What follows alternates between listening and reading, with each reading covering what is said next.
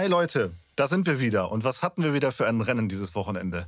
Wir waren in Saudi-Arabien und haben wieder wirklich super Racing gesehen, oder Ruben? Es hat so Bock gemacht. Also dieses Wochenende, das war ein Auf und Ab der Gefühle, eine Achterbahnfahrt, aber es hat so unglaublich viel Spaß gemacht.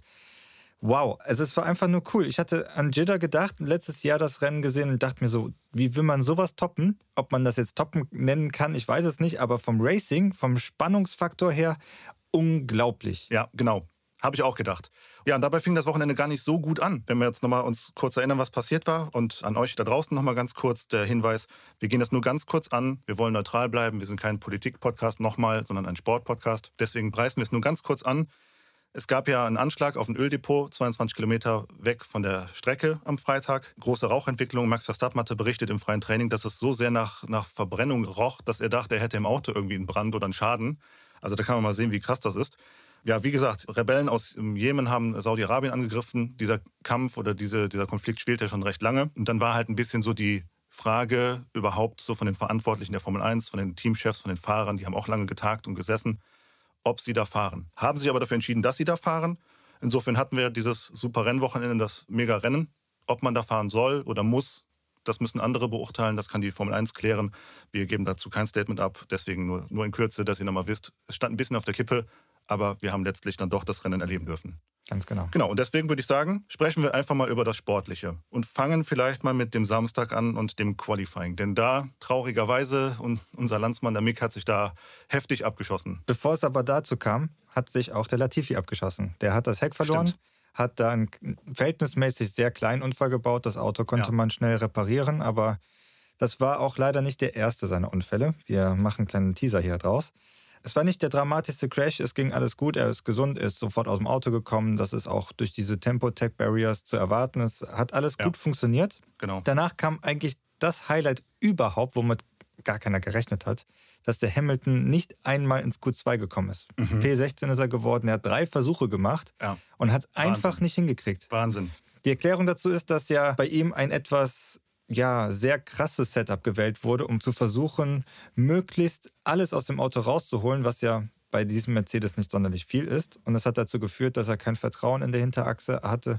Und Ja. bei so vielen Highspeed-Passagen musst du das Vertrauen haben. Absolut. Und dann bist du 1,6 Sekunden langsamer. Ich glaube einfach, dass der Hamilton auch noch nicht so richtig mit diesem neuen Antrieb oder mit diesem, wie der Abtrieb generiert wird auf dem Fahrzeug, klarkommt. Da scheint der Russell doch deutlich besser mit zurechtzukommen. Ja, vielleicht weil er jünger ist, weil er auch da sich ein bisschen besser umstrukturieren kann. Hamilton ist jetzt jahrelang mit, dieser, mit diesem anderen Auto gefahren und hat sich da wirklich drauf eingeschossen. Und jetzt von, von jetzt auf gleich ein anderes Auto zu setzen und sofort dabei zu sein, schaffen andere, aber er wahrscheinlich nicht. Die Frage ist auch, die anderen haben ein besseres Auto, da verzeiht das Auto vielleicht das eine oder andere mehr als der Mercedes, der sowieso größere Probleme hat. Motorenprobleme und Aerodynamikprobleme. Es- Keine Ahnung, die Liste geht ja seitenweise lang. Das hilft natürlich bei der ganzen Geschichte nicht. Nee, ich habe mich auch gefragt, ob der äh, Russell vielleicht auch ein bisschen mehr geübt ist, darin ein schwimmendes Auto zu fahren. Der kam ja, kam ja von, von Williams und wir müssen uns nichts vormachen. Williams war jetzt nicht unbedingt das Superauto die letzten Jahre. Und vielleicht ist er das auch einfach gewohnt, dass er da mehr Spiel hatte. Und jetzt ist der Mercedes vielleicht noch nicht so präzise im, im Fahrgefühl, wie der Hamilton das kannte. Muss sich da vielleicht ein Stück weit dran anpassen oder umgewöhnen.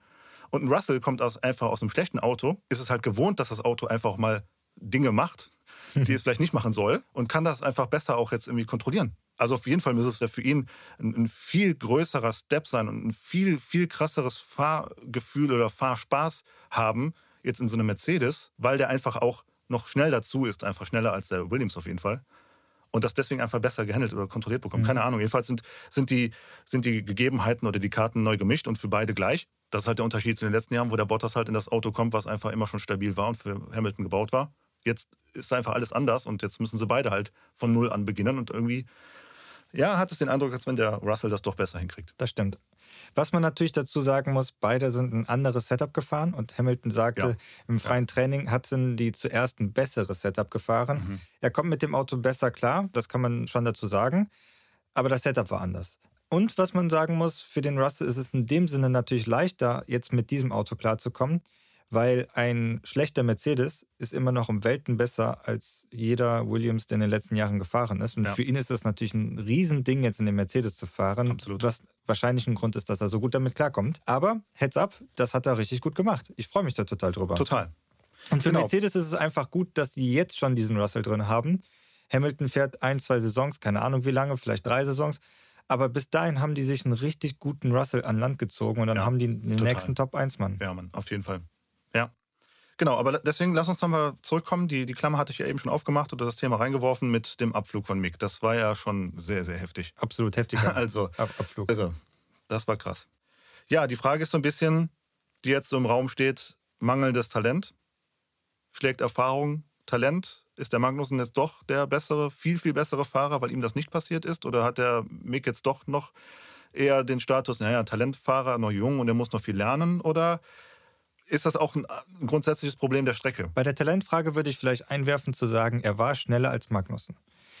Die erste Runde, die er äh, gezeigt hatte, die waren auf gebrauchten Reifen, war schneller als Magnussen. Also Talent würde ich jetzt ihm nicht absprechen. Man konnte sehen, dass er eine Kurve vorher, dass der dann Quersteher hatte. Vielleicht ist die ja, sein ganzes Gefühl ein bisschen aus dem Trab gekommen und dann kommst du auf so einen schweren, harten Körb mit einem unguten Gefühl, wo du gerade das Auto wieder ein bisschen ja. fangen musst. Ja. Das mag vielleicht der Hauptgrund gewesen sein und dieser Körb ist einfach riesig und dieses Auto ist so tief wie in den ganzen letzten Jahren nicht mehr und wenn du einmal auf diesem Körb landest, dann ist das Ding fast weg. Ja, wir konnten ja beobachten auch, dass das unterschiedlich hohe Curbs hier in, in, in Saudi-Arabien hat. Teilweise sind sie nur aufgemalt, da können die ja komplett drüber fahren. Und dann hast du wieder so ein, zwei Stellen, diese, diese Links-Rechts-Passage jetzt an der Stelle, wo Mick abgeflogen ist. Vor der vorletzten DRS-Zone gibt es auch nochmal so eine Stelle, wo die Curbs recht hoch sind, wo Max am Freitag auch schon so seine Schwierigkeiten teilweise hatte oder Perez auch Schwierigkeiten hatte und da drüber gekommen ist. Und dann ist halt das Ungünstige, dass die Autos einfach so tief sind jetzt und den Abtrieb eben über diesen Ground-Effekt regeln. Und dann sind diese hohen Curbs, die hebeln den Wagen ja komplett weg und dann hast du keinen Kontakt zum Boden und somit auch keine Möglichkeit, da kannst du am Lenkrad reißen und drehen, wie du willst. Du kriegst das Auto ja nicht kontrolliert, wenn die Reifen in der Luft sind, dann kannst du ja lenken, was du möchtest. So, und dann passiert das halt. Ich fand das halt einfach krass, auch was da für, Kräfte wirken. Am, am Sonntag haben sie berichtet, 33 G, der Aufprall. Also das ist ja 33-fache des Körpergewichts. Das hat ja richtig die Verankerung der Mauer mhm. weggerissen. Die mussten mit einem Stapler kommen und richtig die Mauer wieder rausziehen und das alles wieder im Boden fest verankern. Also Wahnsinn, immens. Und in einer Slow-Mo hat man auch gesehen, ja, wie der Mick am Ende das Lenkrad hat loslässt. Du siehst, wie er die, die Fäuste so vor dem Oberkörper unterhalb des Kopfes anspannt und einfach komplett in Körperspannung geht und einfach das nur über sich ergehen lässt. Ne? Also der Punkt dabei irre. ist ja, wenn du das Lenkrad anfasst und du knallst in die Mauer rein, dann wirken am Lenkrad solche Kräfte, wenn das einmal umschlägt, dass du dir alles an der Hand brechen kannst, ja. was du dir brechen ja. kannst. Ich finde es interessant, die 33G zu einem Crash von letztem Jahr mit Max Verstappen in Verbindung zu setzen. Der Unterschied da ist, dass der Max Verstappen rückwärts in eine Mauer eingeschlagen ist, die mit Reifen versehrt war. Und das ist eine Betonmauer gewesen und er ist seitlich reingecrasht. Und das ist seitlicher Crash ist für so ein Formel-1-Auto mehr oder weniger die Achillesferse, weil dafür sind die nicht so gut aufgebaut. Die ja. vordere Crashstruktur und die hintere Crashstruktur, die sind schon sehr, sehr stabil gebaut, aber ein Seitenpraller das musst du erstmal ähm, ja. erst, erstmal aushalten. Und da mit fast über 250 km/h reinzubrettern, mhm. das äh, hat garantiert wehgetan. Wir sind alle froh und glücklich, dass es ihm gut geht. Dass er schon am, am Samstagabend Entwarnung geben konnte, mit seiner Mutter telefoniert hatte und alle gesagt haben, alles passt und es ist okay. Am Sonntag war er auch da. Hat auch gesagt, er hätte fahren können, nur Haas hat sich entschieden, aufgrund von mangelnder Teile, auf Nummer sicher, zu, Nummer gehen. sicher zu gehen mhm. und zu sagen, nee, komm, erhol dich richtig gut und dann schauen wir in zwei Wochen in Melbourne eben weiter, was dann gehen wird. Und das ist okay. Aber du hast eben jetzt den Hamilton angesprochen, der ja im Q1 überraschend rausgeflogen ist. Dazu, ich weiß nicht, ob das jeder mitbekommen hat, gab es ja eine interessante Randstory, so möchte ich es mal nennen. Und zwar gab es eine üble Attacke auf Hamilton über Twitter. Da hat ein Marshall bei Twitter ein Bild von Hamilton wohl kommentiert und drunter geschrieben, ich hoffe, er hat einen Unfall wie Romain Grosjean in Bahrain. Ja, zur Erinnerung nochmal, Bahrain 2020. Grosjean fliegt relativ früh am Anfang vom Rennen ab, das Auto reißt in zwei Teile in der Leitplanke. Riesenbrand. Nach 30 Sekunden circa kommt Grosjean raus aus dem Auto. Schwerste Verbrennungen, mehrere Operationen mittlerweile hinter sich. Ja, also da habe ich keine Worte für. Nee. Da habe ich nicht. keine Worte für, wie man sowas twittern kann. Also das zeigt einfach den Tiefstand der Menschen teilweise an, was in Social Media abgeht. Gerade als Marshall, wo du ja doch eigentlich der Erste bist, der an so einem Crash aufkommst, Wie kann ja, man der dann, da helfen müsste auch. Genau, wie kann man dann sagen, ich möchte, dass so etwas passiert, gerade ja. irgendeinem Fahrer? Wie ja. kann man sowas sagen? Also wenn ich einen Hass auf den Fahrer habe, kann ich sagen, ich hoffe, dein Motor geht aus und du kannst nicht fahren. Dann passiert wenigstens nicht, aber du kriegst keine Punkte. Aber dass man sowas sagt, das ist nicht nur die unterste Schublade, das hat gar keine Schublade mehr. Ja. Das geht einfach nicht. Meinst du, das hat Einfluss gehabt auf Hamilton, auf sein Qualifying? Eventuell. Also du bist in einem Auto, wo du mehr kämpfen musst als alle Jahre zuvor, wo du größere Probleme hast als eigentlich seit, seitdem man im äh, Mercedes steckt. Und dann kommt noch so eine krasse Nachricht, wo du sowieso mit vielen Problemen geplagt bist. Und du musst das psychisch verkraften, dass du nicht mehr Nummer 1 Fahrer bist, sondern vielleicht sechster, siebter Fahrer, wenn es hochkommt. Und dann kriegst du noch so einen Dämpfer. Vielleicht. Seine Erfahrung wird bestimmt zeigen, dass er das ausblendet und dass er sehr viel, sehr viel Probleme ausblenden kann. Aber das ist natürlich auch wieder ein ganz großer Tiefschlag. Ich kann es nicht genau sagen, aber es wird bestimmt schon einen Einfluss gehabt haben. Ja, ich bin mir auch nicht so ganz sicher, wie, wie viel Einfluss das am Ende hat. Wir wissen von Hamilton immer wieder, das hat er ja selber auch oftmals in Interviews und in, in größeren Berichten über sich auch gesagt, dass er sein Leben lang mit diesen Anfeindungen zu tun hatte.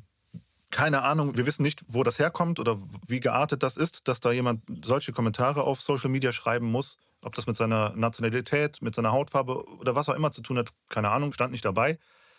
Ich weiß auch gar nicht, inwieweit der Hamilton das vielleicht direkt mitbekommen hat. Er ist natürlich für diese Themen immer sehr offen und, und, und versucht, das Statements zu zeigen. Aber ob das Einfluss auf sein Rennen hat oder auf sein Qualifying hat, weiß ich nicht. Ich hoffe oder, oder schätze einfach mal, dass er das ausblenden kann und dass es wirklich einfach auch rein am Auto und an seinem Befinden im Auto und mit dem Auto gelegen hat. Garantiert. Im Rennen hat er ja doch dann besser abgeschnitten. Vielleicht haben sie ja dann nochmal ein paar minimale kleine Feinabstimmungen im, im Flügel und an anderen Dingen machen, also was innerhalb der Park regel geht, äh, vornehmen können, damit er dann im Rennen doch besser dastand, offensichtlich. Was Aber man ja. sagen muss, ist, dass der Mick Schumacher mit gebrauchten Reifen P13 geholt hat, obwohl er ja. noch mehr hätte holen ja. können. Und Hamilton mit ganz frischen neuen roten Reifen beim zweiten, dritten Versuch 16. geworden ist. Wobei der Verstappen am Samstag ja auch am Ende mit einem, mit einem, frischen Reifen mhm. auf die Strecke geht, nichts reißt und reinkommt und sagt, ey, der Reifen war gar nichts. Wie kann das passieren? Also mhm. ich frage mich das als Fan ehrlich gesagt auch immer. Ich dachte, die Reifen haben irgendwo schon eine Einheit oder irgendwie einen, einen Qualitätsstandard sozusagen in der, in der Fertigung. Aber gut, offensichtlich scheint das wohl so zu sein und auch Verstappen war ja dem erlegen und hat eben nicht am Samstag gut abschneiden können mit einem frischen Reifen. Das stimmt. Wohingegen sein Teamkollege das beste Ergebnis jemals erzielt hat. Ja. ist das allererste Mal, dass er auf Pole gefahren die ist. Die erste mexikanische Pole. Ich habe den Leclerc gesehen, wie er die beste Zeit gefahren ist, über eine Zehntel schneller wie sein Teamkollege und dachte mir, wow, das war's jetzt. Ja. Und dann auf einmal sah ich, dass seine Purple-Zeit im zweiten Sektor weggeht, dass die auf mhm. grün geht. Da dachte ich mir, okay, wer ist denn das jetzt? Max Verstappen war es nicht. Und auf einmal Paris, dachte ich mir, was geht denn da bitte schön mhm. ab? Und dann zimmert er da einen letzten Sektor hin. Wahnsinn. Ich habe mich gefreut Wahnsinn. für ihn. Das hat ja. er wirklich verdient. Ein richtig cooles Ding. Wirklich Man hat halt gesehen, dass die Red Buller sehr früh ihre Abstimmung, ihr, ihre, ihr Setup gewählt haben, eben auf Rennen und eben auf den Sektor 2 und 3, wo die Geraden sind und wo Topspeed gefragt ist. Und ja. Ferrari ist dann doch eher so den Kompromiss zwischen gerade oder aber auch schnell vorne im ersten Sektor sein. Weil da hat ja Ferrari auch dann die Zeit im Qualifying erstmal gemacht, mhm. hinten raus verloren. Gut, also das war jetzt schon sehr viel zum Samstag und zum, zum Vorgeplänkle des Rennwochenendes steigen wir doch jetzt mal dann auch wirklich tatsächlich ins Rennen ein, würde ich sagen. Oder Ganz genau. fast ins Rennen ein. Fast ins Rennen. In der Einführungsrunde, oder nicht mal in der Einführungsrunde, sondern wo er auf dem Starting Grid fahren wollte, konnte der Zunoda nicht mehr teilnehmen, weil sein Auto ausgegangen ist. Ja. Und wie wir alle wissen, hat ein Formel-1-Wagen keinen Anlasser. Dafür haben die ja diese Maschine, diesen, ich sag mal, Akkuschrauber, den die hinten reinstecken können und dann wird darüber der Motor gestartet.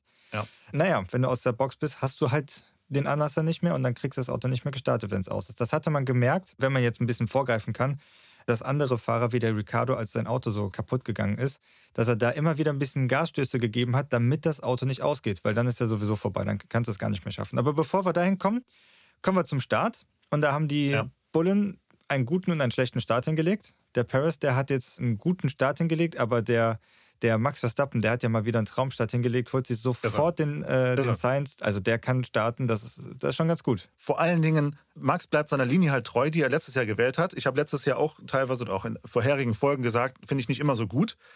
Aber hier hast du einfach auch gesehen, er hat es nicht mit dieser Aggressivität gemacht wie letztes Jahr. Ist ein bisschen entspannter weil wir am Anfang der Saison sind. Wir haben das Rennen ja zusammengeschaut. Du sagtest auch, naja, ist ein anderer Druck gewesen. Am Ende, vorletzte Rennen gegen Hamilton, du weißt, du musst die Punkte machen oder jetzt im zweiten Rennen die Saison noch vor dir. Bin ich bei dir, ist ein Unterschied, ja. Aber man hat einfach auch gesehen, dass hier zwei Topfahrer auf absolut hohem Niveau sich begegnen, in dem Verstappen und Sainz hinbekommen, diese Kurve zusammenzufahren und sich mhm. den nötigen Platz und Respekt zu lassen. Das war also schon gut. Und dann konnten wir sehen, wenn es nochmal um den Thema schlechten Start geht, dass Joe mit seinem Auto einfach keinen guten Start hinbekommen kann. Irgendwie ja. ist da was mit der Kupplung und mit dem Keine Getriebe. Ahnung, das ja. klappt nicht so, so, wie es sein soll. Der hat da ein paar Plätze verloren. Ja. Ist natürlich ärgerlich, wenn du dich gut platzierst und direkt am Start wieder was verlierst. Das, das nervt ja. einfach. Dann musst ja. du dir an so einer Strecke wieder ganz viel zurückholen, obwohl du eigentlich gesehen an so einer Strecke direkt weitermachen möchtest. Aber naja, so ist es halt einfach. Der Alfa Romeo ist ein gutes Auto, wenn er einmal fährt, aber nicht, wenn er startet. Genau, genau. Ja, und dann hatten wir im ersten Drittel des Rennens ein pinkes Rennen. Ganz genau. Ja. Richtig cooler Fight. Ob ja. er jetzt nötig war, ist immer so die Frage, aber, aber von, dem, von dem Faktor her Spannung und Attraktion, das war ein so cooler Fight. Und ja. da kann man sehen, dass dieser Ground-Effekt, dass diese weniger Dirty Air gerade jetzt auch beim zweiten Rennen so gut greift, dass die so schön hintereinander herfahren können wirklich sich heransaugen können, DRS nutzen können, vorbeigehen. Super cool. Es hat ja. so Bock gemacht. Also ich habe ja ein paar Mal gezittert, ne? Also wir haben das ja zusammen geschaut und wir beide haben uns ja ein paar Mal auch angeguckt und gesagt, oh, der crasht euch nicht. Mhm. Räumt euch nicht von der Piste, Leute. Ihr seid ein Team. Also das kann doch nicht wahr sein, was ihr da macht. Natürlich ist das, ist das krass, wenn du jetzt als Fan so, als neutraler Fan, nicht Alpin-Fan, das beobachtest und denkst, boah, super, mega Racing, ne? Voll. Ich, also auch im Nachhinein, ich feiere das total. Aber ich habe schon manchmal gedacht, oh Leute, bitte nicht, ne? Bitte nicht. Es, es gibt nichts Unnötigeres, als wenn du als Team dich abräumst und dir die Punkte damit kaputt machst. Also das wäre ja echt uncool. Aber für die, für die Sponsoren, BWT und, und, andere Sponsoren des Autos, natürlich super. Ne? Du hast ja nichts anderes gesehen als Alpin, rundenlang. Kein Max, kein Nichts. Leclerc, ja, kein genau. Sainz, genau. kein Perez, nur die beiden. Und vorne war ja auch Spannung da gegeben auch, durch die engen Abstände. Da war auch Spannung, auf, auf jeden Fall. Natürlich jetzt nicht Rad- an Radkämpfe, aber äh, halt Spannung in Form von, was passiert, wer geht zum ersten Boxen und all diese Dinge. Ne? Aber trotzdem, du hast halt rundenlang nur die zwei gesehen. Ocon und Alonso fanden das mega. Also da gab es keinen Beef, keinen Stress und nichts zwischen den zwei. Die sind Freunde, Kumpels, mögen sich voll, voll gern und haben auch beide einfach nach dem Rennen nochmal das total gefeiert, dieses Racing. Also offensichtlich haben die zwei einfach auch Bock auf Racing gehabt mhm. und haben es einfach auch gut hingekriegt. Ich bewundere die Nerven des Teamchefs. Also dazu sagen, auch im Live-Kommentar, äh, let them race. Lass die schon fahren, ja. Wahnsinn, ne? Aber es gibt ein paar Punkte, wo man immer sagen muss, ist das schlau oder ist das eher dumm? Weil der Bottas konnte sich rankämpfen, der Magnussen konnte sich ja. rankämpfen. Ja. Das ist schon mal dumm. Der zweite Punkt, wo man sagen muss, was dumm ist, die machen sich die Reifen kaputt. Dieses Jahr haben die natürlich ja. viel bessere Reifen, die länger Racing durchhalten, die mehr verzeihen als im äh, Vorjahr. Mhm. Da war ja nach einer Runde, zwei Runden wirkliches Racing, weil der Reifen wirklich überkocht und du, den konntest du eigentlich wegwerfen. Das ist glücklicherweise dieses Jahr nicht mehr so. Aber auch wenn der jetzt besser ist, man soll es auch dann nicht übertreiben. Darum ist die Frage, ist das so gut, dass man sich da so bettelt? Man kennt ja, wenn sich zwei streiten, freut sich der Dritte. Es sah kurzzeitig aus, als ob der Bottas dieser Dritte ist. Mhm. Ja. Naja, sie haben es hingekriegt, sie haben es geregelt bekommen. Für den Moment waren mhm. beide Autos noch im Rennen und gut dabei. Naja, dann kommen wir mal zum nächsten Punkt, zum nächsten, ja, bisschen Wendepunkt auch im Rennen, so leicht wir haben eine erste Safety-Car-Phase. Wobei ich noch dazu, bevor du dein Statement abgibst, dazu sagen muss, ich hätte eigentlich mit einer Red Flag gerechnet. Ich auch. Und vielleicht ja auch das ein oder andere Team hätte damit gerechnet. Vielleicht auch. Ja, aber gut, es gab nur Safety Car. Es gab nur Safety Car, weil der Latifi sich nämlich mal wieder gecrasht ja. hat. Er hat wieder Übersteuern gehabt ja. in einer sehr ungünstigen Situation übersteuern und da war sofort die Wand. Das hat ja Ausmaße wie am Nürburgring. Da hast du ja die Strecke, ein Meter Rasen und sofort ist die Wand. Und genauso ist es da halt nur, dass da direkt die Wand kommt. Das ist unglaublich schnell gegangen, dass der den Unfall hatte. Was auch Red Bull nicht unbedingt gefreut hat, weil eine halbe Runde vorher haben die nämlich den Paris reingeholt zum Boxenstopp. Und weil dann ein zuerst äh, Virtual Safety Car ausgesprochen wurde und dann natürlich sehr viel weniger Zeit verloren geht, ist auch direkt der Leclerc reingegangen, hat sich die Reifen geholt und konnte sich dadurch ja. den ersten Platz holen. Ja, das war Pech.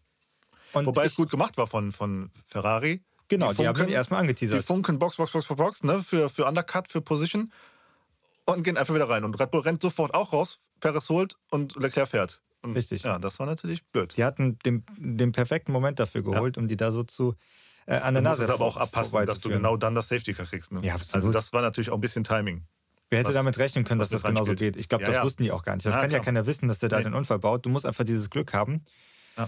Worauf die gebaut haben, ob die vielleicht mit den alten Reifen noch eine gute Runde hinlegen können. Wie, warum die das gemacht haben, das wird Ferrari überlassen, aber es war ein sehr guter Call. Ja. Und ich bin der Meinung, auch wenn die äh, Mercedes-Crew gesagt hat, dass die nicht boxen wollten, weil der Stint auf Hard zu kurz gewesen wäre, weil die nämlich danach auf Gelb hätten gehen müssen und dann hatten die noch zu viele Runden übrig.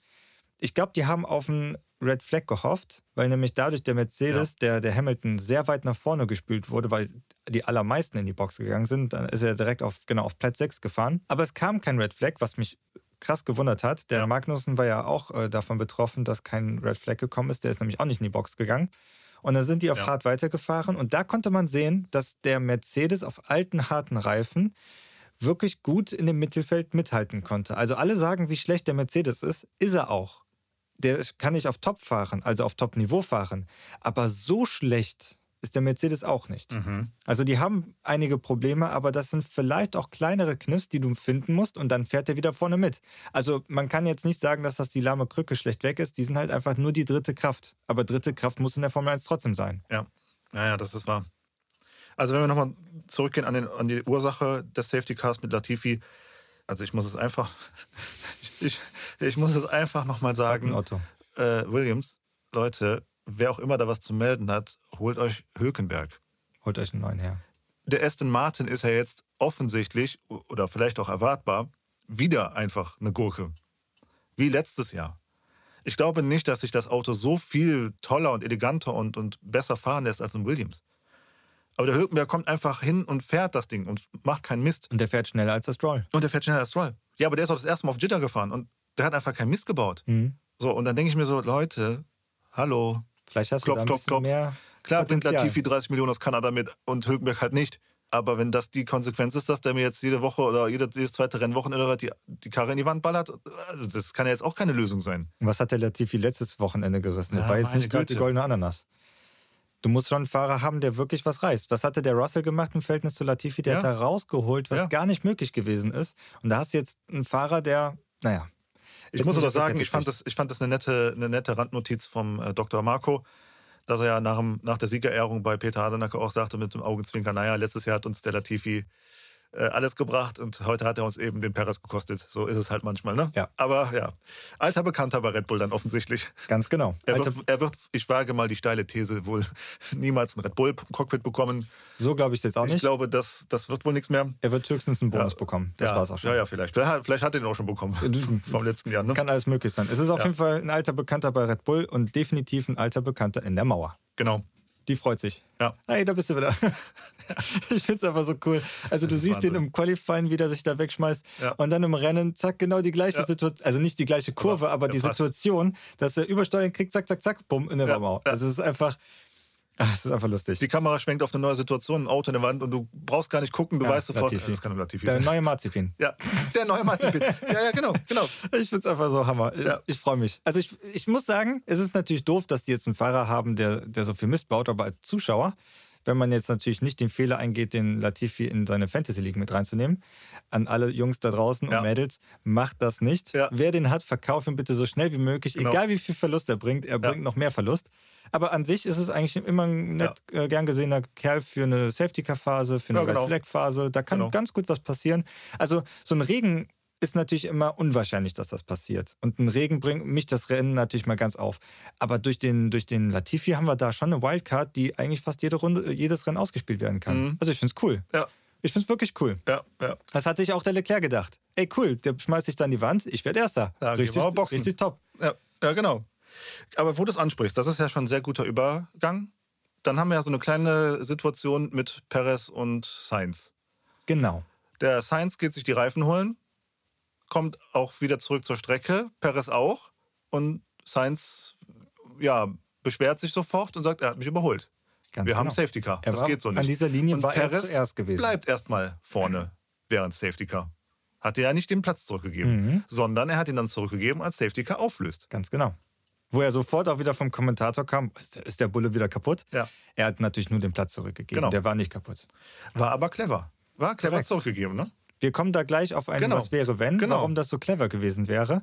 Äh, bleibt auf jeden Fall dran. Ja. Und ab da an haben wir aber dann nach dem Safety Car, gut, gleich gibt es nochmal ein VSC, aber wir haben dann den Zweikampf, den wir eigentlich alle auch erwartet hatten mhm. zwischen Leclerc und Verstappen. Genau, Leclerc auf 1, Verstappen auf 2 und die genau. waren immer in einem Verhältnis zwischen 1,1 bis 1,6 Sekunden, dass der Verstappen Abstand ja. hatte. Also der Leclerc konnte nicht wegfahren. Verstappen konnte nicht wirklich ranfahren. Also die waren aus dem DRS, das war für den Leclerc sehr gut. Später natürlich nicht. Das äh, hat für uns als Zuschauer natürlich richtig Bock gemacht. Ja. Aber es war ein cooles Racing. Es war sehr spannend gewesen, was passiert, wann passiert ist, wie ja. passiert ist. Das hat echt wirklich Bock gemacht. Und dann auf einmal sahen wir einen sehr langsamen Alonso, einen sehr langsamen Ricardo und also die es jetzt nicht mehr in die Box geschafft haben und ein Bottas, der es noch in die Box geschafft hat und da retired wurde. Ja. Äh, Drei das, Ausfälle in einer Runde. Also das ist schon das krass. Das ist schon ungewöhnlich. Das ist krass. Es sei denn, es passiert ein Crash, aber genau ja. in der Sicht ist das ein genau. bisschen sehr ungewöhnlich. Was ich spannend fand, ist, dass das natürlich mal wieder für den Hamilton schlecht gelaufen ist. Ja. Also die erste Virtual Safety Car war für ihn schlecht, weil es ein falscher Zeitpunkt war. Zehn Runden später, er hätte gelb genommen, alles wäre cool. Aber so, weil die nämlich auf der Pitlane ausgerollt sind und damit die Pitlane gesperrt war, konnte er nicht rein. Also ein Pech-Wochenende genau. besser kann es nicht voll, sein. Oder voll. schlechter kann es nicht sein. Total. Das war bitter für ihn, ja. Er konnte nicht rein, konnte keine frischen Reifen aufziehen. Magnussen war ja auch ein bisschen davon betroffen, weil er ja auch in einem ähnlichen Zeitfenster etwas früher wohl, aber trotzdem in einer ähnlichen Ecke sich die Reifen geholt hat. Ja, aber klar, natürlich. Und wenn im VSC die Autos so nah hintereinander herfahren und dann wird das Rennen wieder freigegeben und du musst dann boxen, ja. dann ist es vorbei. Also alles, also, was du dir aufgebaut hast, ist einfach weg. Vor der VSC-Phase habe ich noch gedacht, naja, der Max kann nicht jetzt da volle Kampflinie fahren, dafür geht das Rennen noch zu lang. Mhm. Und er muss den Reifen halten. Und ich war mir eigentlich auch ehrlich gesagt gar nicht so sicher, ob sie nicht doch ein zweites Mal hätten geboxt. Das habe ich auch gedacht. Durch das VSC haben sie ja dann echt Luft gewonnen hinten raus. Und danach war halt klar, okay, Jetzt zehn Runden, die kommen nicht mhm. nochmal boxen, das macht keiner mehr, das ist völlig Blödsinn. Und jetzt müssen sie es auf der Strecke ausfechten. Und dann hast du ja auch sofort bei Max gesehen, und das kann er halt wie kein zweiter aktuell. Da würde ich ihn sagen, ist er einfach im Moment der beste Fahrer im Feld. Der kann ja sofort die Situation lesen und sofort auf Kampfmodus stellen und weiß genau, so, jetzt muss Attacke, weil ich habe keine andere Wahl. Ich muss es jetzt auf der Strecke machen. Und was war das ein krasser ja, Fight? Voll, also voll. Also allem voran fair, und gerecht. Ja, ja. Und ich hatte eigentlich sofort mit diesem Jahr gerechnet, oh, der Max macht den gleichen Stiefel. Und ich war kein Fan von Max. Also, nee. also ich war weit davon fern, ein Fan zu sein. Ja. Aber nach den ersten beiden Rennen muss ich sagen, er hat sich gebessert, was ich super gut finde. Und ich freue mich auf die nächsten Situationen mit ihm. Das war ein so cooler Fight und intelligent gemacht. Also das erste Mal, wo er den überholen konnte, hat der Leclerc ihn natürlich vor der letzten DRS-Phase überholen lassen hast du gehört, wie er dann vom Gas gegangen ist und ihn da vorbeigelassen ja, genau. hat, konnte sich dann das DS schnappen ja. und zurück überrunden. Das hat sich der Max gedacht, das passiert kein zweites Mal. Und dann hatten die sich dann naja, fast ausgebremst vor der letzten DRS-Phase. Das, das, ist die Szene cool des gewesen. Bildes für mich, die ja. Szene des Bildes, wie die da bremsen. Einfach, einfach Hammer. Also die beiden Top-Autos, die da fast auf Null fahren, was natürlich super gefährlich ist, weil ein Sainz kommt an, ein Perez kommt an, du musst schon den Vorsprung haben. Also ehrlich, also was die zwei da sich leisten konnten und was sie da gemacht haben, es war einfach nur krass. Ja, und dann ist der Max vorbeigekommen. Genau. Ist aber nicht ganz weggefahren. Das fand ich halt krass. Also ich hätte schon gedacht, okay, der ist so viel schneller in Sektor 2 und 3, hat den recht easy sicher zurechtgelegt und überholt. Gut, machen wir mal die, die Klammer ein bisschen auf und holen wir Bahrain nochmal dazu. Da hätte er eigentlich daraus lernen können, wenn du zwei DRS-Sektoren direkt hintereinander hast, ist es nicht so clever, im ersten zu überholen, weil du mhm. im zweiten den Konter kassierst. Mhm. Hätte er vielleicht auch schneller drauf kommen können. Trotzdem hat er es gut gemacht, absolut, absolut gut gemacht. Ja, aber ist halt nicht weggefahren, mhm. sondern der Leclerc war dran. Der Leclerc hatte einfach nur das Pech, dass im ersten Sektor gelb war fürs Ende des Rennens sozusagen für lange Zeit. Ja, und damit das Überholen natürlich unmöglich ist, wenn er nicht vor der Ziellinie überholt. Und das ist zu kurz. Das hätte er also immer erst am Ende der Zielgrad schaffen können. Und da merken wir einfach, dass diese neuen Autos perfekt sind. Die können sehr gut hintereinander Hammer. herfahren. Ey. Der Windschatten, wenn die einmal da drin sind, dann reißt es nicht ab, sodass ja. die Reifen überkochen, so wie im letzten Jahr, sondern wenn die einmal da drin sind, mhm. dann sind die da und dann macht es richtig Bock. Dann macht es richtig Bock. Ja, du hast halt gesagt, dass im Sektor 1 gelb war. Das ist passiert, weil nämlich Elvin und Stroll miteinander gecrashed sind. Ja. Ja. Ja. Naja, da kommst du ja gleich noch mit deinem Award drauf, warum das mal ja. wieder richtig kacke war. Aber genau. was, soll man, halt was soll man da wieder zu sagen? Ne? Ja. Das unterscheidet einfach Top- und Flop-Fahrer von. Das hat den Leclerc das Rennen gekostet. Ja. Also er ist ja noch Zweiter geworden. Ja, also, was hat er gekostet? Aber ja. er wäre vielleicht noch äh, eventuell vorbeigekommen. Man weiß es nicht. er wäre vielleicht vorbeigekommen. Ja. Und ähm, im Endeffekt hat sich Ocon noch den Platz 6 geholt. Ein super cooles Ergebnis super. für, für Alpine. Schadensbegrenzung Ja, der ist ja auf fünf gestartet, ist Sechster ja. geworden. Ja. Also eigentlich ganz cool gemacht. Guten Platz gegen Mercedes abzugeben, ist jetzt auch nicht so schlecht für Alpine. Richtig. Ein Stück weit. Ich glaube, sie hoffen schon oder hätten sich ein bisschen mehr gewünscht. War halt auch einfach bitter, dass der Alonso ausgefallen ist. Mhm. Aber gut. Also ich finde auch, dafür haben sie noch ganz gut dann das Beste draus gemacht, mhm. was halt machbar war. Ne?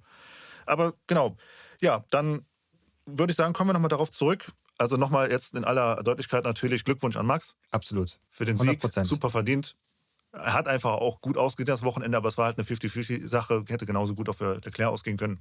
Am Anfang haben ja alle gesagt, boah, das wird ein blaues Wochenende. Die Bullen werden alles in Grund ja. und Boden fahren. Haben sie jetzt nicht so gemacht, weil der Ferrari einfach top dran ist, genau. weil beide Teams super intelligent fahren und das ist für uns als Zuschauer das Beste, was du haben kannst. Zwei, ja. Jeweils zwei Fahrerpakete, die auf Augenhöhe sind, Autos, die auf Augenhöhe sind und Teamentscheidungen, die auf Augenhöhe sind. Also, was will man sich mehr wünschen? Das war ja richtig Wobei cool. ich fürchte, dass wir dieses Jahr wieder die Situation haben werden, dass der Max in der Situation ist, alleine gegen zwei zu kämpfen. Ich halte das Ferrari-Paar doch für konstanter im, im Sammeln der Punkte, weil der Perez hier und da das durchblitzen lässt, mhm. aber leider ist dann sonntags entweder weil das selber verschuldet oder halt einfach auch so ins Pech kommt, mhm. wie jetzt mit dem Safety Car ja, nutzt ja nichts. Hätte, könnte, wäre und so. Du müsstest trotzdem am Ende halt sagen, ja, aber er hat das Pech halt wieder mal, ne? Das ist halt das. Man muss ja sagen, der Verstappen schafft es, am Leclerc vorbeizukommen. Perez schafft es nicht, am Sainz vorbeizukommen. Genau. Und das ist halt so genau. dieser Punkt, ja, da wird der Sainz schon der bessere B-Mann sein, ja. der bessere Wingman als der Perez. Da kann er nur hoffen, kann der Max nur hoffen, dass in Abu Dhabi dann wieder der Perez an der richtigen Stelle ist, falls es eng ist mit, äh, mit Charles. Wie cool.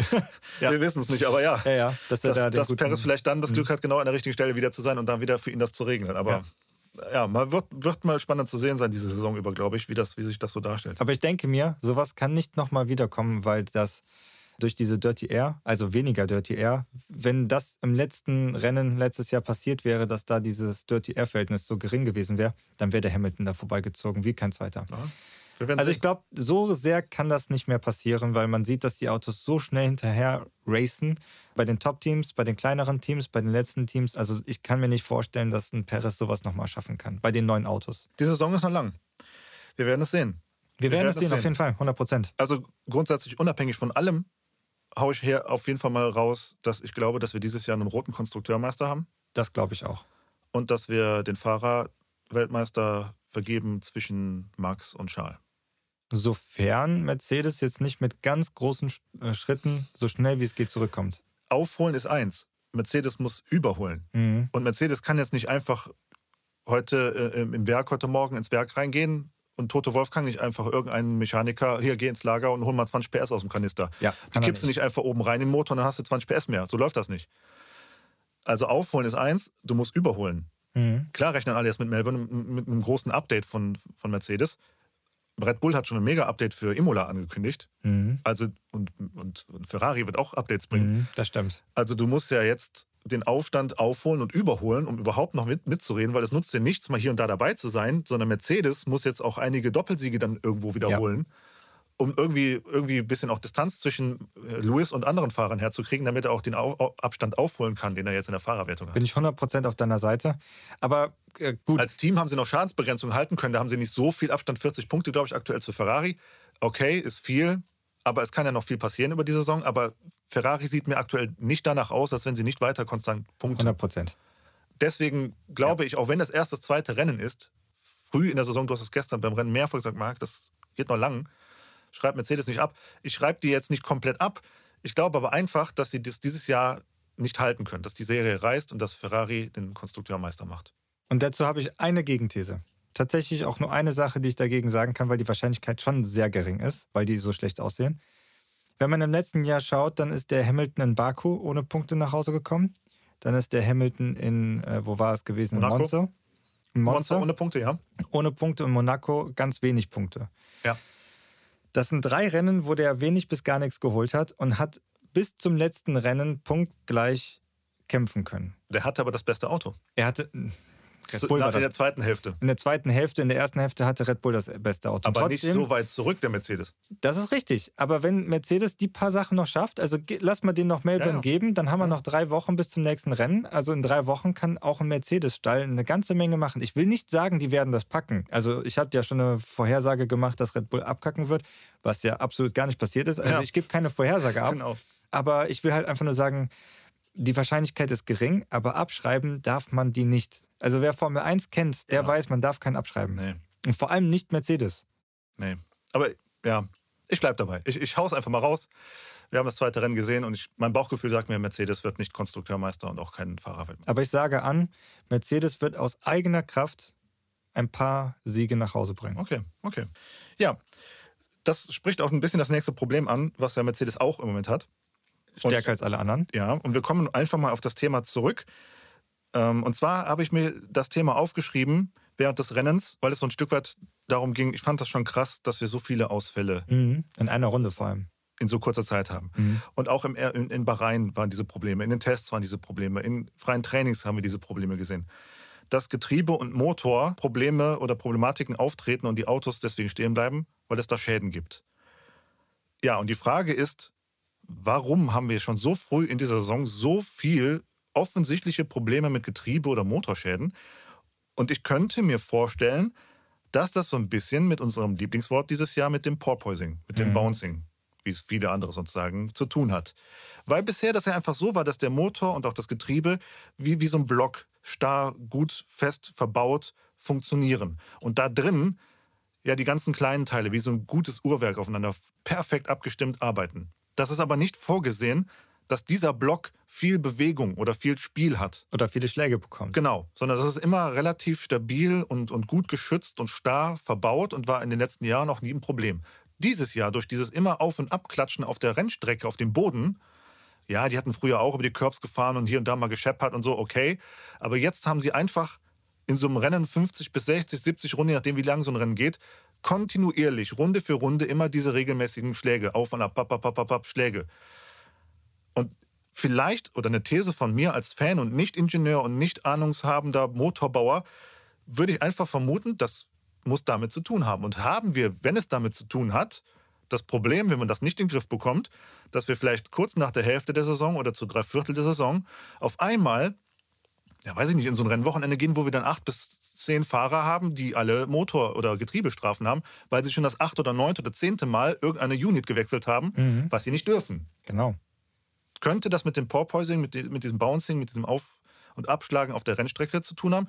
Du hattest ja auch einen anderen Gedanken in diesem Thema ja, ein bisschen eingeworfen, was das E10 betrifft. Richtig. Also man hatte bei Sky bei den ein oder anderen Moderatoren gehört, dass vor allem der Mercedes-Motor auf das E10 jetzt nicht so sonderlich gut anspringt, dass er daher Probleme hat.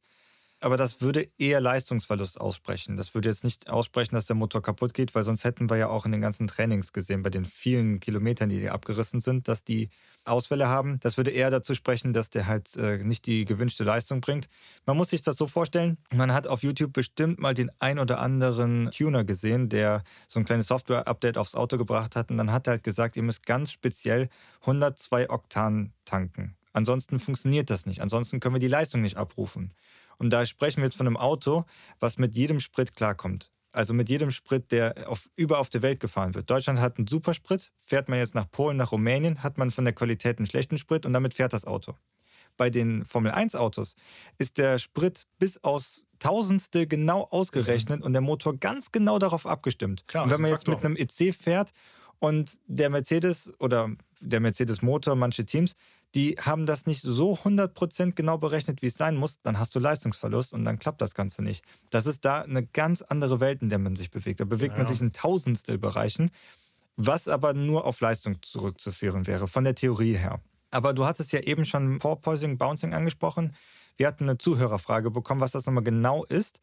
Das hatten wir zwar schon mal angesprochen, aber ich wollte es nochmal genauer besprechen. Porpoising übersetzt bedeutet delfinartiges Springen. Mhm. Das wird häufig mhm. mit Tümmlern oder auch mit Walen in Verbindung gebracht. Und ich finde es super cool, dass das mit Walen in Verbindung ja. gebracht wird, weil die Autos sind halt schon mittlerweile wie Wale. Die sind ja. so schwer wie noch ja, nie. Das sind richtige Trümmerteile. Sehr gut. Kommen wir aber nochmal zurück. Damit wird gemeint ein hochfrequentes Springen. Und wenn ihr jetzt auf einer Geraden sind und man muss sich einfach nur mal die Onboard-Kamera angucken und man würde daneben klicken, wie oft die auf dem Boden aufgekommen sind. Ich glaube, die, ja, 50 Male, die 50 Male schaffst du locker. Und das ist nur eine Gerade. Und jetzt in Jeddah haben die drei DRS-Zonen, super mhm. viele Geraden. Also wie oft der Wagen da auf dem Boden aufschlägt, das ist natürlich krass. Und das wird natürlich dadurch erreicht, dass der Wagen durch den Ground-Effekt den, ja, den Abtrieb erreicht. Der Wagen wird auf dem Boden angesaugt. Wenn er allerdings jetzt zu tief ist, dann wird der natürlich auf dem Boden angesaugt, kommt auf dem Boden an, dann reißt der Strom ab, der Luftstrom reißt ab und dann wird das Auto wieder nach oben katapultiert und sofort, weil der Ground-Effekt direkt wieder da ist, wird er wieder angezogen. Mhm. Und das passiert dann halt so oft, bis genau. die gerade zu Ende ist. Oder bis genau. das Auto ähm, abgebremst hat und nicht mehr so schnell ist, dass der Ground-Effekt so hoch ist, dass das Auto bis auf den Boden angezogen wird. Ja. Darum sieht man, wenn die in manchen Kurven sind, sind die Autos relativ hoch. Guckst du aber in so, also in langsamen Kurven, schaut man in Highspeed-Kurven, sieht man wirklich, dass eine Seite am Boden schleift, die andere Seite nicht. Das sind manche äh, Kameraeinstellungen, ja. die da perfekt für sind. Und das ja, versteht man unter Porpoising. Manche sagen Springen, Jumping, aber das kann man nicht so genau übersetzen damit. Weil beim Jumping, dann springt man irgendwo hoch, man springt irgendwo runter oder zwei, dreimal hintereinander. Aber das hat jetzt nichts mit Porpoising, mit diesem hochfrequenten Springen zu tun. Ja, ja, genau. Ich hoffe, dass ihr das verstehen konntet. Falls nicht, dann schreibt uns bitte gerne nochmal in den nächsten Postings unter die Kommentare, dass wir nochmal was erklären sollen. Genau. Äh, da schaue ich mir gerne die ganzen Sachen zu an und versuche so gut wie möglich alles zu erklären. Ja, auf jeden Fall. Sehr gut. Ja, ich würde sagen, kommen wir doch mal zu unseren geliebten Awards, unseren oh, ja. Rubriken. Ich überlege gerade, wie wir am sinnvollsten anfangen, um auch so ein bisschen so den Spannungsbogen nicht kaputt zu machen. Hm, vielleicht fangen wir mit unserem Youngster der Woche an. Ja. Das wäre doch, glaube ich, ein ganz guter, oder? Das ist auch relativ einfach. Genau. Ich glaube, da sind wir uns auch sehr ähnlich, ja. also sehr einig. Der Youngster des Wochenendes. Da bin ich beim Joe. Ja. Genau. Der hat zwar Fehler gemacht, ja. on the one hand, aber er hat keinen Unfall gebaut. Er hat Plätze gewonnen und er hat so einen Fehler gemacht, musste in die Box fünf Sekunden. Der Mechaniker ist zu früh an den Reifen gegangen, dafür kann er nichts, kriegt eine Durchfahrtsstrafe. Aber er kriegt trotzdem, dass er Fehler oder dass er, dass er Einschränkungen bekommt, wofür er nichts kann, hat er es geschafft, das Auto sehr gut zu positionieren, ja. Fehler wettzumachen und das sind gute Qualitäten. Im Absolut. Verhältnis zu letztem Jahr zum Youngster Tsunoda, der im zweiten Rennen ja schon direkt größeren Mist gebaut hat, ja, finde ich, da hat er absolut diesen Award verdient. Genau, total. Gehe ich auch mit. Also ich bin auch bei Joe würde ich auch sagen. Das macht er ganz gut bisher. Und wenn er das so durchziehen kann und erstmal auch da stabil seinen zweiten Mann abgibt und die Punkte hier und da holt, wenn es möglich ist, mehr kannst du als Team erstmal nicht erwarten. Dann wäre es auch ein guter Kandidat in der Fantasy League, den Joe mit reinzunehmen, weil ja. der steigt dann garantiert auch im Wert. Genau. Und dann hast du am Ende des Jahres 500.000 mehr auf dem Konto und die kann man ganz gut gebrauchen. Klar, ja. Gut, dann würde ich sagen, würde ich als nächstes übergehen zu unserem P1 Award. Sehr cool der P1 Award. Wen hast du ausgewählt? Ich habe Max ausgewählt. Sehr gut. Ich hatte ja gesagt, dass ich nicht der größte Fan von Max bin und noch bin ich es nicht.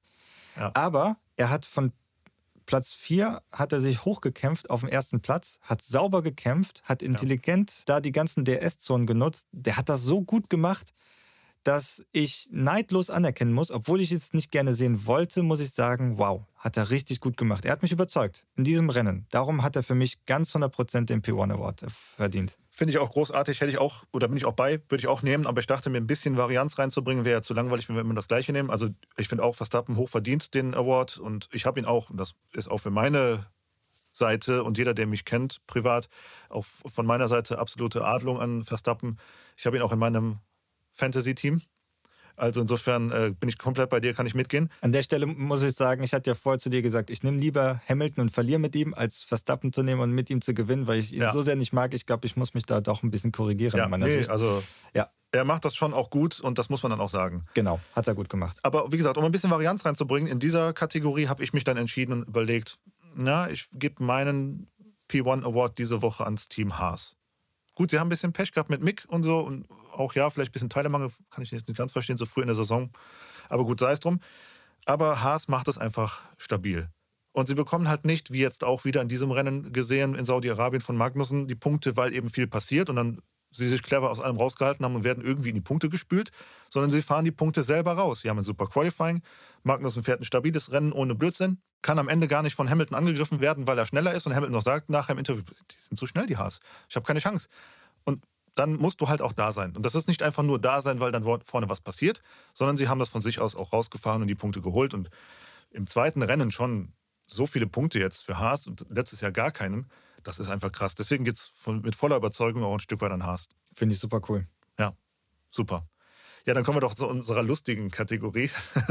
Wir haben es ja jetzt, wir haben es jetzt echt ein paar Mal angeteasert in dieser Folge heute. Jetzt hauen wir es auch raus. Suddenly lost the talent. Suddenly lost the talent. Latifi. Yes. Kein Zweifel. Yes, no absolut, doubt. absolut. Zweimal die Karre weggeschmissen. Ja. Naja. Facepalm, dein Vater, also wirklich, keine Ahnung. Ja. Nee. Ja. Schieß den Jungen ab, Ja, den Busse ja. nicht. Aber ich, gut, ich meine, ich finde es lustig. Der soll noch ein paar Aktionen reißen. Da haben wir nochmal ein spannendes Safety Cover. Er wird sich wahrscheinlich auch sehr oft noch Sudden Loss of Talent verdienen. Ja. Bin ich also auch voll bei und auch gestern während des Rennens mehrfach gesagt, ah, das ist absolut der Kandidat. Da haben wir schon, wie du auch schon immer jetzt netterweise gesagt hast, unser Mazepin dieses Jahr. ja, wir können auch den Suddenly Lost the Talent als äh, Mazepin Gedenk Award irgendwie umtauchen, vielleicht lang, langsam, damit wir ihn nicht vergessen werden. Wir gravieren das da er, rein. erfüllt diese Rolle würdig aus, würde ich sagen. Aber ich nehme noch ein bisschen auch da Varianz dazu. Wäre jetzt auch wieder zu langweilig, das nur Latifi zu sagen, sondern ich würde auch noch ein Stück weit äh, unsere anderen beiden Kandidaten, und zwar Albon und Stroll, mit da reinholen. Weil auch da, ja, der Albon sticht da sehr rein, ist aber nichts, was wir nicht bei Max auch schon gesehen haben. Stroll weiß auf der Geraden lange, wo der Albon ist, dass der DRS verwendet und dass er am Ende sich da reinbremsen wird. Dann muss ich mir einfach am Ende auch sagen, ja, Latifi Paydriver, weil er Geld aus Kanada mitbringt. Stroll fährt einfach nur, weil der Papa das Team gekauft hat und sagt, ja, bitteschön, ich habe Hobby Formel 1 fahren, ja, kannst du machen, ich kaufe Ja. den Team, dann darfst du fahren. Ja, ist ja in der heutigen Zeit offensichtlich der Weg, den man gehen muss. Ja, und Albon bringt halt Geld aus Thailand. So, also hast du da einfach drei Paydriver mit mehr oder weniger viel Talent. Ich würde Albon noch ein bisschen rausholen, weil der hat auch damals bei Red Bull echt gut was Mhm. gezeigt und gefahren hat, halt Pech gegen Verstappen zu fahren. Da würde, glaube ich, aber bei der Form, die der Verstappen einfach hat und auch Sehr die nächsten Jahre hat, würden viele Mhm. alt aussehen und abschmieren.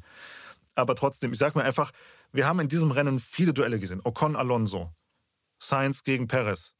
Wir haben Sainz gegen Verstappen in der ersten Runde. Wir haben Leclerc gegen Verstappen. Wir haben so viele Duelle gesehen. Magnussen gegen Hamilton teilweise im Rennen. Andere Duelle. Norris auch, auch Überholmanöver gesehen. Die könnten das oder hätten das anders regeln können. Das musste nicht crashen. Das ist einfach meiner Meinung nach auch einfach irgendwie Dummheit oder Blödheit oder weiß ich nicht was. Also das ist einfach doof, dass ein Stroll da so reinhält und ein Albon spät bremst und versucht, die Position zu riskieren. Du musst auch riskieren, aber dann müssen, müssen halt beide auch ein bisschen mitspielen, finde ich. Das ist einfach irgendwie mangelndes Talent, finde ich. Also keine Ahnung. Guter Call. Find Wird uns nur öfter begegnen, glaube ich. Mhm. Jetzt kommt natürlich wieder unser Parade-Award. Wobei ich dachte, wir würden ihn nicht jedes Rennen vergeben, aber irgendwie aktuell passiert einfach zu viel, dass es doch kommt. Ich musste aber sagen, bei meinem musste ich was überlegen. Also der war nicht Ah, so okay. glasklar wie letztes okay. Mal. Ja, okay. Ich hatte, ich hatte da doch dann. Äh, er hat sich nicht sofort als dieser Gedanke rauskristallisiert, aber irgendwie war er doch schon recht früh da, fand ich. Irgendwie, wenn ich jetzt drüber nachdenke. Ja, genau. Also, was wäre, wenn Award? Ganz genau. Was wäre, wenn, wenn, wenn?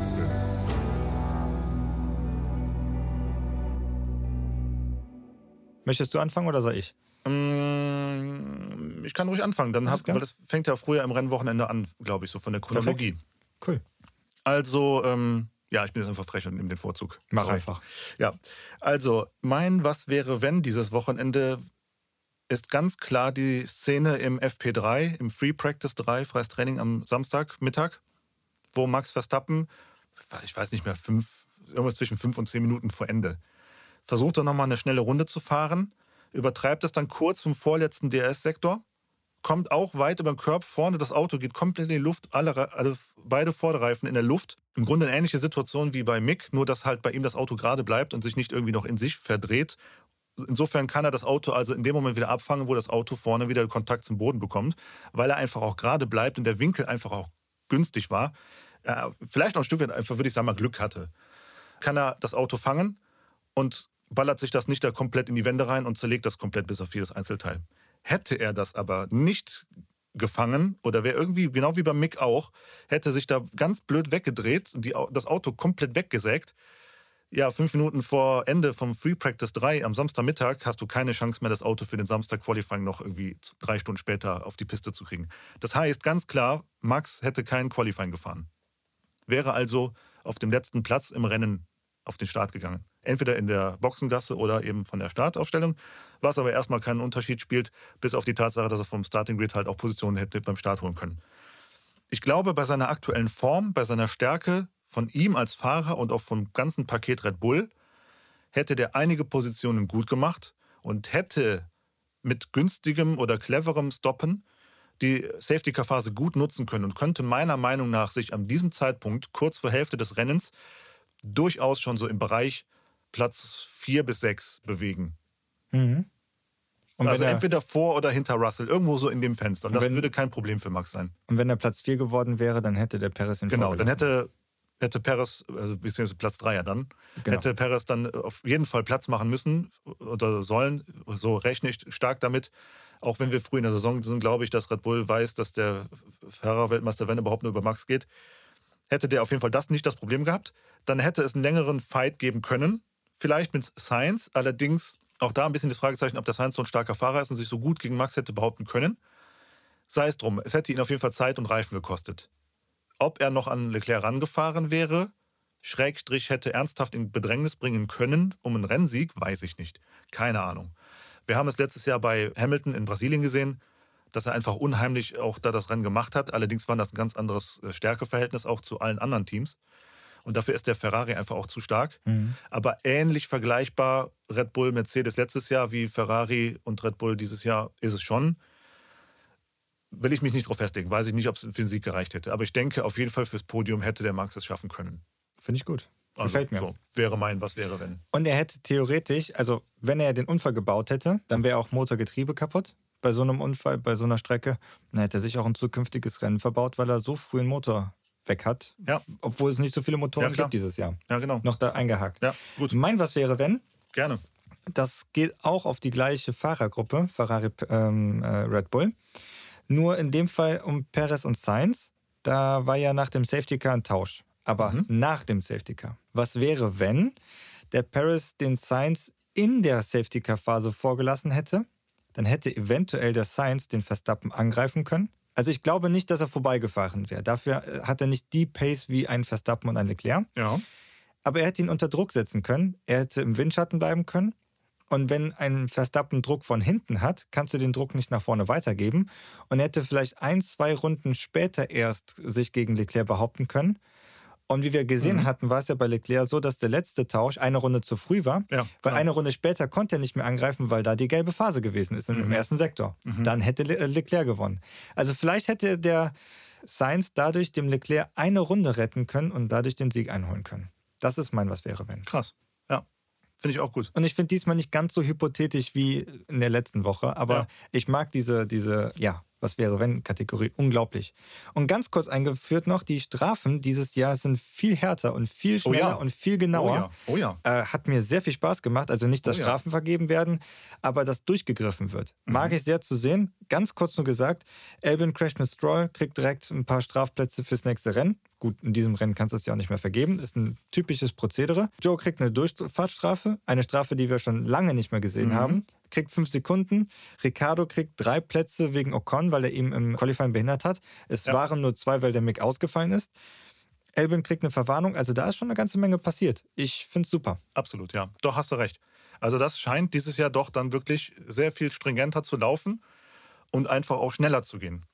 Und wenn das bei der klaren Linie bleibt, dann ist das für jeden klar. Dann ist es über die ganze Saison auch eindeutig, okay, ich darf mir hier nicht viel erlauben, weil dann gibt es auch relativ schnell Reaktionen. Und dann gibt es auch keine Präzedenzfälle. Genau, dann haben wir auch keinen Der Stress wie macht es in Jahr. Brasilien, ich mache das hier. Warum ist das jetzt nicht? Warum ist hier Ganz nicht? Warum genau. ist da nicht? Juckt gar keinen mehr, weil das gibt es nicht mehr. Genau. Und so muss es sein. Vergehen XY bekommt Strafe X. Bam. Wir sind in der Ja. Königsklasse und dann musst du so fahren und wenn du Mist baust, musst du dafür gerade stehen. Ja, Und das war letztes genau. Jahr nicht. Also bei manchen nicht.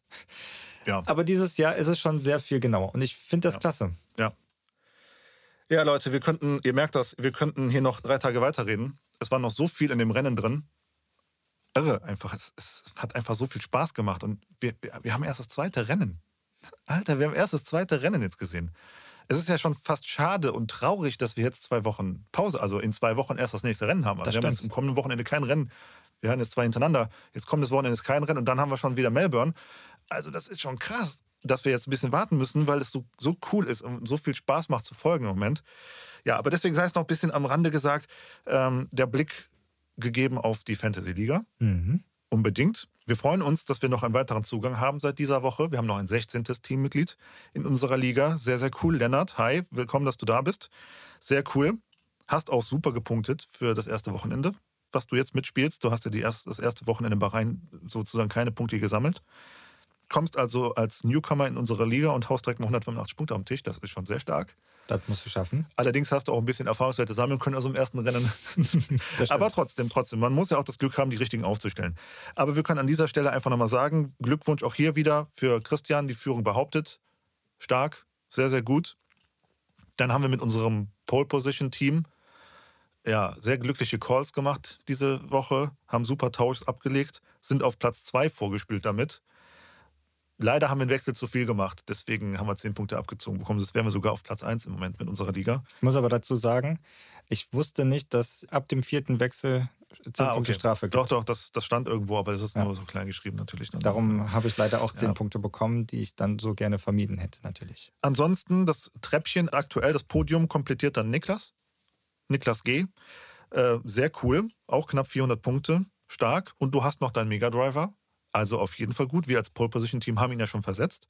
Ja, und dahinter sind wir zwar mit unserem Team dann schon direkt, also sind in Tuchfühlung direkt mit dem Podium vorne. Finde ich sehr, sehr stark. Darum zieht euch warm an. Ja. Es wird spannend. Absolut. Überlegt euch noch ein paar Calls zu machen. Ich würde euch das, wenn ihr überhaupt empfehlen, dann, wenn ihr das jetzt hört, haben wir schon Dienstag. Seht zu, dass ihr mal noch ein paar Veränderungen macht, weil wenn ihr jetzt zwei Wochen wartet mit den Wertentwicklungen, nehmt ihr entweder das starke Minus dann mit und dann macht es keinen Sinn, kurz vor Qualifying in zwei Wochen äh, irgendwie Wechsel zu machen, weil man bis dahin vielleicht schon zu viel Wertverlust getragen hat. Oder man bezahlt zu teure Preise, wenn man einen anderen will, weil da schon zu viel in andere Richtung gegangen ist passt da ein bisschen auf. Ich finde es auch schön, dass wir zwei Frauen am Start haben mit Katja und Beate. Auch die schlagen sich sehr, sehr gut. Ne? Also insofern, da ist auch noch viel drin. Das ist erst das zweite Rennen. Sehr cool. Wir, wir freuen uns. Wir haben echt Bock, dass das auch die nächsten Rennen weiterhin so geht. Und jetzt kommen wir dann in zwei Wochen nach Melbourne zu einer klassischen alten Rennstrecke mit Gras, mit Kiesbetten und nicht die Mauern nur so direkt und so TV-Strecken. Wir sind endlich wieder in Melbourne. Das finde ich mega gut. Also ich freue mich total auf dieses Rennen. Und ich muss ja eine kleine fiese Sache an der Stelle sagen. Wir hatten ja vor ein paar Jahren in Melbourne das gehabt, dass ja der Hamilton und der äh, Vettel da einander gekommen sind, dass der Vettel so ein bisschen übers Gras geslidet ist, sich dann noch gefangen hat und vor dem Hamilton die Karre gefangen hat, aber dann eine Strafe bekommen hat. Und jetzt ist der Hamilton ja auch nicht gerade in einem guten Auto, wenn er wieder P16 macht, was ich nicht hoffe, aber wenn er es machen sollte und der Fes, äh, äh, Vettel auch, dann kann es vielleicht eine Revanche geben, was der Ja. Vettel ja die letzten Jahre nie die Chance hatte. Apropos Vettel, wir sehen ihn dann wieder. Genau, Er kommt dann zurück. Er muss ja wahrscheinlich ich bis dann wieder gesund sein. Ich denke, er kommt dann aus seiner Corona-Erkrankung zurück. Ja. Oder Infizierung so. Ja, wir sind sehr gespannt. Also Leute, deswegen nochmal, wir könnten, wie gesagt, noch jetzt ewig über das Rennen reden und über alles andere, was uns so am Herzen liegt. Aber wir wollen jetzt auch eure, eure Zeit nicht über Gebühr strapazieren.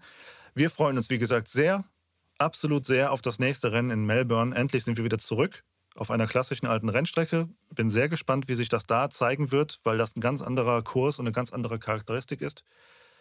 Bin ich mal gespannt, wer da das Rennen macht, Red Bull oder Ferrari. Kommt Mercedes stark zurück? Wir werden es sehen. Ich bin sehr, sehr gespannt oder wir sind sehr, sehr gespannt, was da passieren wird. Freuen uns unheimlich darauf. Ja, und würde sagen, wir genießen jetzt noch so ein bisschen das, was wir gesehen hatten und werden noch mal so ein bisschen in uns gehen, was wir jetzt so die nächsten zwei Wochen noch verändern wollen für das Rennen dann. Ja, und ich würde euch empfehlen, das auch zu machen. Genießt noch mal das, das Rennen, was wir gestern gesehen haben. Viel Freude mit dieser Podcast-Folge, die ihr jetzt hören durftet mit uns. Wir hoffen, dass wir unsere Begeisterung, Emotionen und, und alles, was so da war, gut kanalisieren konnten und für euch ein bisschen zusammenfassen konnten. Wir haben es einfach gefeiert und freuen uns, hoffen, dass das in zwei Wochen genauso geil wird. Deswegen, äh, ja, bleibt gesund, alles Gute und dann in zwei Wochen hören wir uns wieder mit dem Rennen in Melbourne. Eure Jungs vom Pole Position Formel 1 Podcast. Macht's gut, ciao.